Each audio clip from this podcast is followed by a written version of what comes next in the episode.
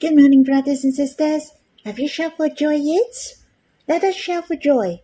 My heart is so happy and excited, for you and me are the leads in the love dream of God. It's so precious. We have to shout for joy. Hallelujah. The Father in heaven wants to be my Abba. I became his beloved child, and the Lord became my fairest beloved. I became his ultimate darling love, the most compatible with him. You and I are the leads in God's love dream. You and I became the children of God, to be the Lord's love. In fact, it is beyond our imagination. It's true, the Lord has come and accomplished his love dream. We shall shout for joy, for we are the most blessed one in the whole universe. I'd like to sing a hymn with you in God's Family Hymnal, the 13th, Song 34, the most beautiful love dream. You shall sing with a worshipping heart, a heart of drawing near Him. Let us sing the song.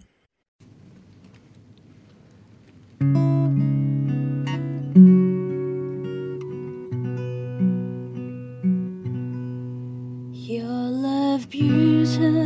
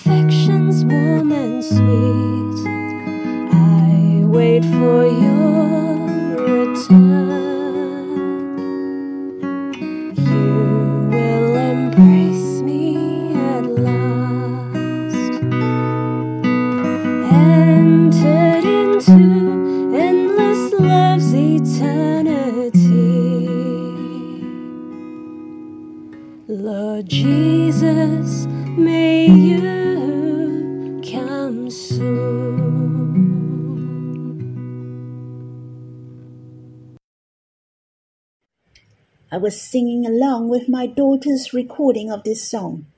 Do you find it's a bit strange? But I really like one of the sentences. I'm the secret dream of love in your heart, your sweetness, your desire. It is not overreacting at all. In Exodus chapter 31, the seventh day is the Sabbath.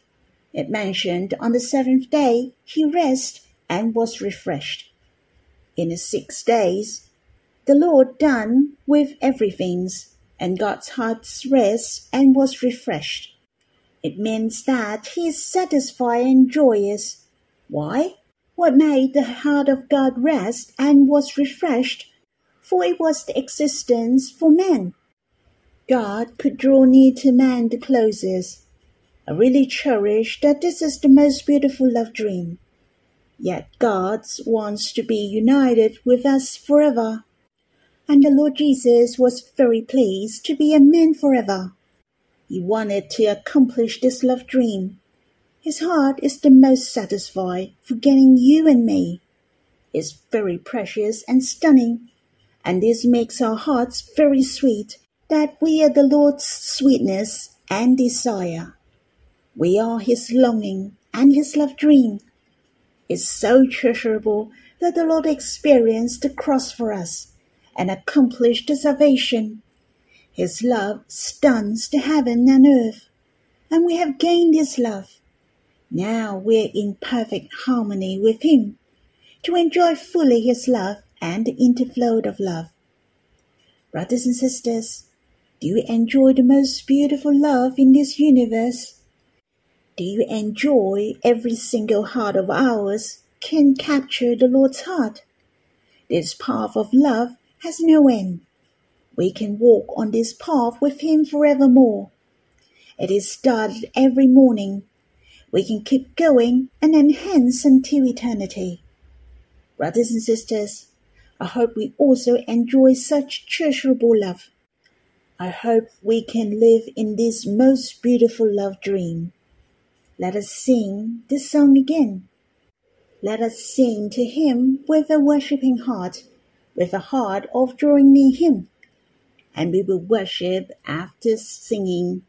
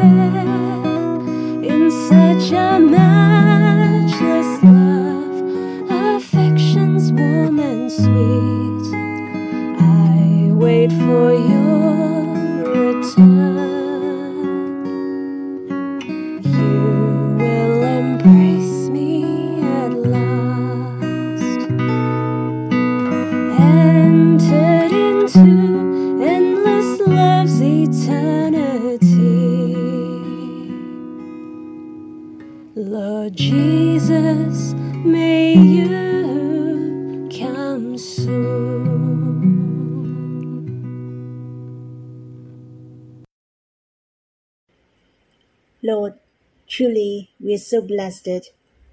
You are I am, the infinite, Yet you have the most beautiful love dream which is related to us, and we are the leads in this love dream. This secret and your love dream are your sweetness, your desire which compel you to nail on the cross. We are your joy set ahead. Lord, so precious. You're overjoyed to be a man forever.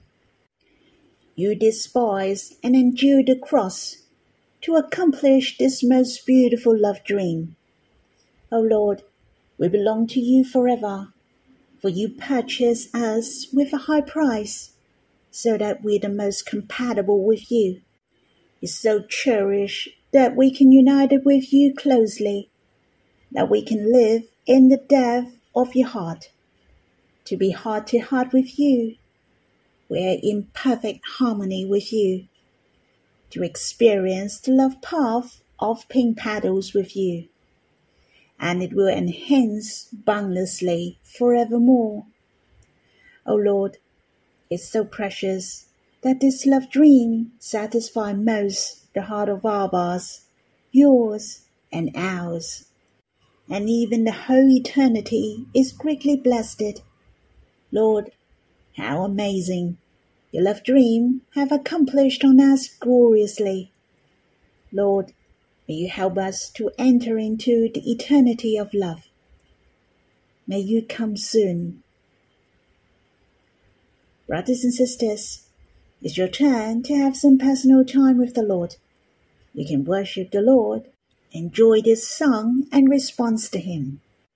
You can have a longer time to draw near Him, for this is the most precious moment. Hence, you can stop the recording first and come back when you're done. Then we'll read the Bible together. May the Lord bless you. Brothers and sisters, we will read Exodus chapter 31, verse 12 to 18. Should we read together? And the Lord said to Moses, You are to speak to the people of Israel and say, Above all, you shall keep my Sabbaths, for this is a sign between me and you throughout your generations, that you may know that I, the Lord, sanctify you. You shall keep the Sabbath, because it is holy for you. Every one who profanes it shall be put to death. Whoever does any work on it, that soul shall be cut off from among his people.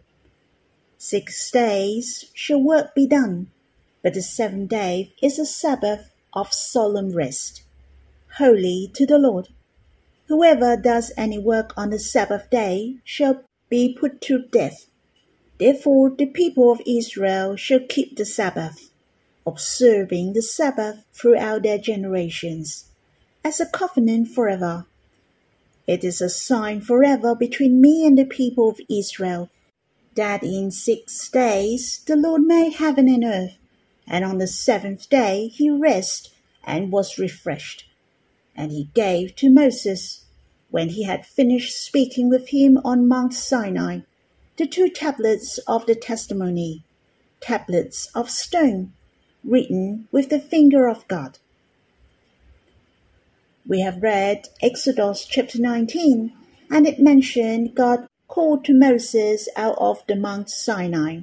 God spoke to Moses about the Ten Commandments, the laws, and the attached regulations but he hasn't given the tablets to Moses yet. When we read in Exodus chapter 24, verse 22, God called to Moses out of the mountain again, and he gave the instructions of building tabernacle and tablets of stone to Moses. When we read verse 18, it especially mentioned these two tablets of stone were written with the finger of God. I believe it declared that God Himself who put forth the laws. It was the words of God. It was God Himself who told the Israelites, and He wrote on the tablets of stone. Hence, from chapter 25 to chapter 31, we're close behind what we mentioned Moses went up to Mount Sinai again. In chapter 24, verse 12 mention God gave the tablets to him. From chapter 25, as you can see, God wanted to build the tabernacle and the utensils used in the tabernacle, how to make the costumes of high priest, and also the things related with making sacrifice. Now we come to chapter 31, verse 1 to 11. We can see how to build the tabernacle, how to build the dwelling place of God. The tabernacle of God nowadays is the church, and building the church is the will of God and it is also the ultimate plan of God in eternity, the core of His will. Hence, it is the very important topic. These paragraphs of records mention how the people who make the tabernacle are like. These verses were very special. I suggest you to read it again and again. Those who made the tabernacle tells us whom the builder of the church nowadays shall be like. This has given us a flame. Following Exodus also mention those who make the tabernacles, how they should be like. How about we read these verses first, and then I will share, because I find it is a good reminder for me. There were names mentioned in Exodus chapter 31, verse 2. In fact, they were the foremen, they were the leaders, what was their qualification? In verse 3 mentioned, I have filled him with the Spirit of God, with ability and intelligence, with knowledge and all craftsmanship. As you can see, firstly, the workers for God are filled with the Spirit of God. It meant that these foremen, the workers of God, were close to God. The other meaning of filled with the Spirit of God was they are the listeners of God. As you can see, building the tabernacle as per chapter 31 verse 11, I have mentioned again and again that according to all that I have commanded you, they shall do. That means they couldn't do according to their own way in building the tabernacle what they should do is according to what God has commanded them. Then they would abound in ability, intelligence, knowledge, and craftsmanship. So it was so different from choosing the foreman among men. When man chooses the foreman, the first priority will be according to their educational background, experience, skills, age, and good physical condition. But God sees man in a different way. The first priority is filled with the Holy Spirit to understand the will of God and is close with God and obedience to Him. As you can see, what God values is His heart. Truly, God values the relationship with men. He has to be close with God to draw near Him to know His will and listen to His words. This is the first priority. If you are close to Him, surely you will have four things intelligence, ability, knowledge, and craftsmanship. And these are varies. For example, you may know how to make a table, you know how to do the woodwork, polishing, engraving, decorating, etc. This is the skill. But how to do it? You need the tools and you need the knowledge for the mechanics. These measures came from your knowledge, and then you need to know the procedure, how to put the parts together. So you need to have the intelligence so that it saves you a lot of time. Lastly, you need the ability what is the aim of these things your product to present? Or what is the thinking behind your product to present? Then your ability is required. It is essential to have the ability in building the church. What we are doing is not the work of man. We have to manifest the glory of God, to declare the will of God, so that man can get to know the wonderful work of God and you really need God to give us the ability. and the most important is to be the one who draw near God. So he will show us the blueprint and the ability in building the church. In fact, verse 6 is also very precious. It said, And behold, I have appointed with him a holy Aholiab, the son of Ahisamach, of the tribe of Dan. And I have given to all able men ability, that they may make all that I have commanded you. Here it said, God will work with us. You are not alone, and so is our serving. Brothers and sisters, are cooperate with each other. God wants us to build a church in this way. Brothers and sisters are working with each other. The verse we have just read, and I have given to all able men ability. These abilities are not the ordinary ability. It is the ability of knowing God. It is not only the knowledge. How precious is the early part of this chapter has reminded me. The most important is the relationship with God. We shall put our trust in God to enable us ability. In fact, the foreman may not be able to do all the things, but the most important is to pull together all the brothers and sisters who are able to work or of those who fear God and listen to Him, then God will show us how to build according to His will and satisfy His heart the most. I'm so grateful in verse 1 to 10 and verse 12 to 17 are talking about the Sabbath. Do you find it special why God talked about the Sabbath again? He gone through that already, didn't he? For the Sabbath was the fourth among the Ten Commandments. Starting from chapter 25, was talking about the blueprint of the tabernacle, how to build the tabernacle, how to make the priest's costume, and the regulations. It's supposed to start the work, wouldn't it? No. Here, God remind all the builder of the tabernacle to rest first to gain the strength before they start to work. It reminds every Christian nowadays. It's true, we want to love God, to respond to Him, to serve Him, and build a church that is after His heart. As I have just shared, what is the man God needs for building the church? And what church that God wants to build? The church has to be close with him, for this is his dwelling place.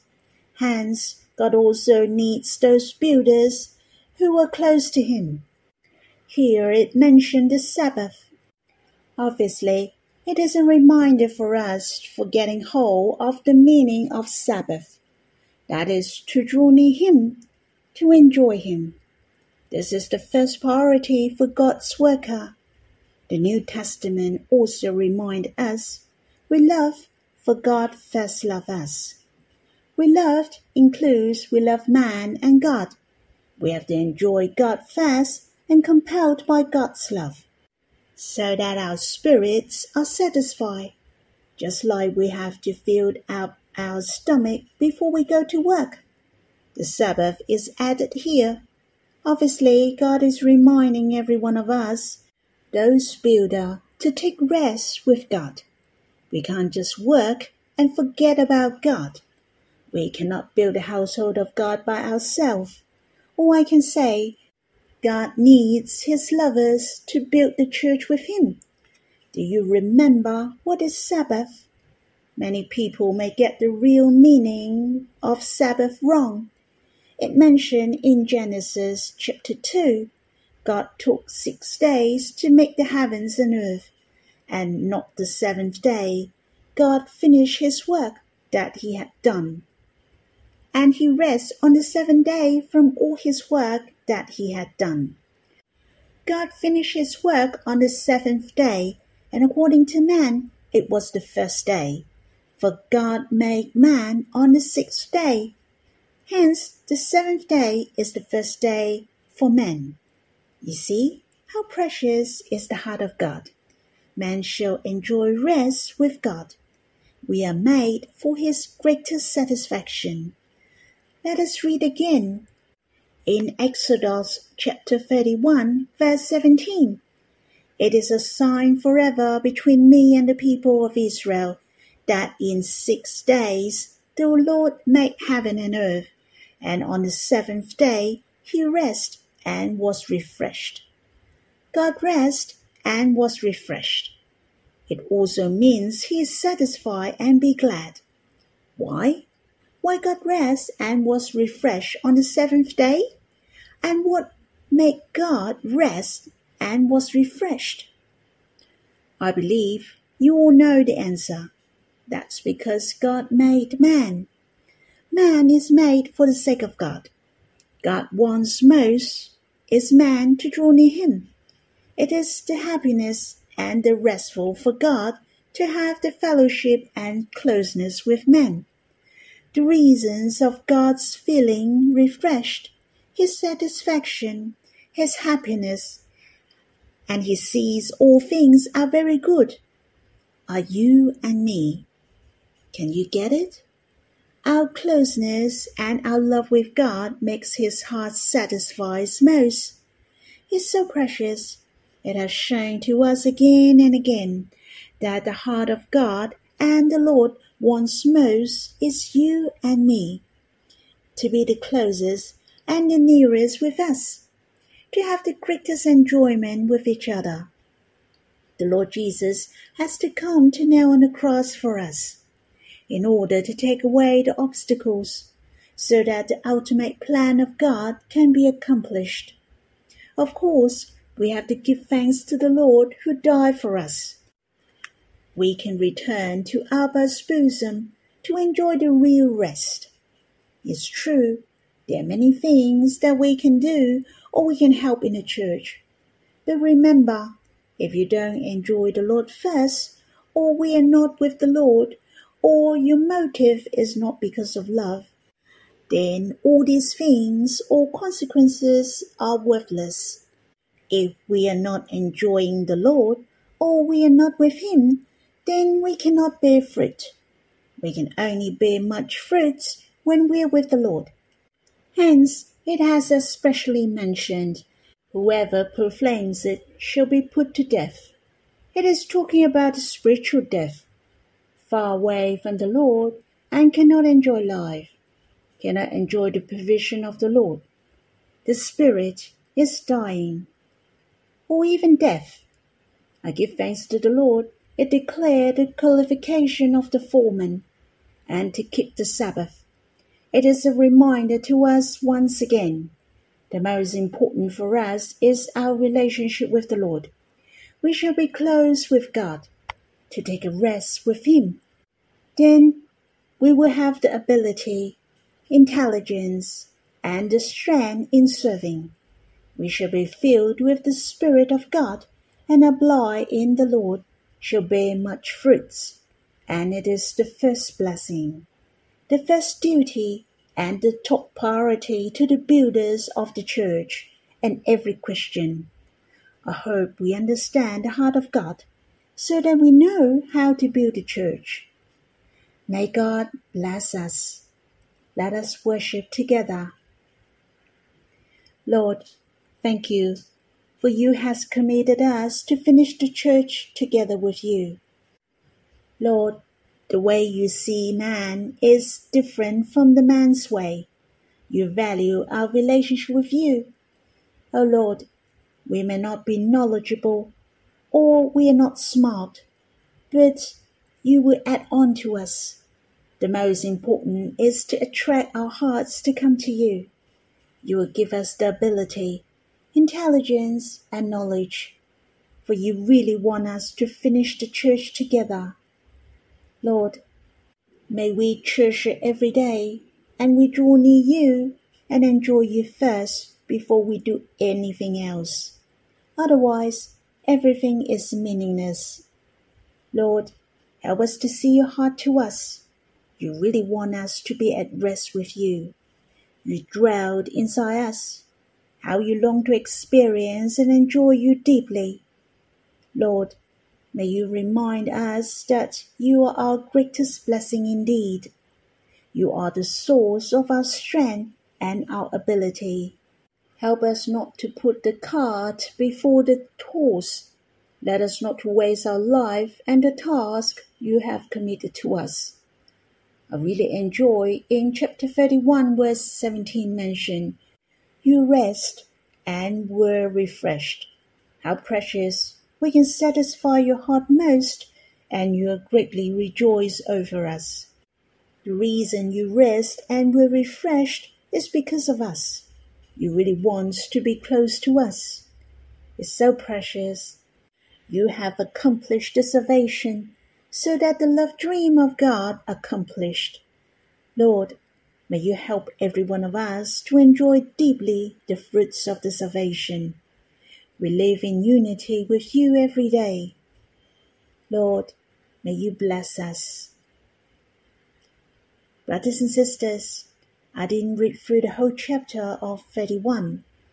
I encourage you to finish the rest of chapter 31 and have the fellowship of love with Him. I hope you can enjoy it is the Sabbath for us every day. May the Lord bless you.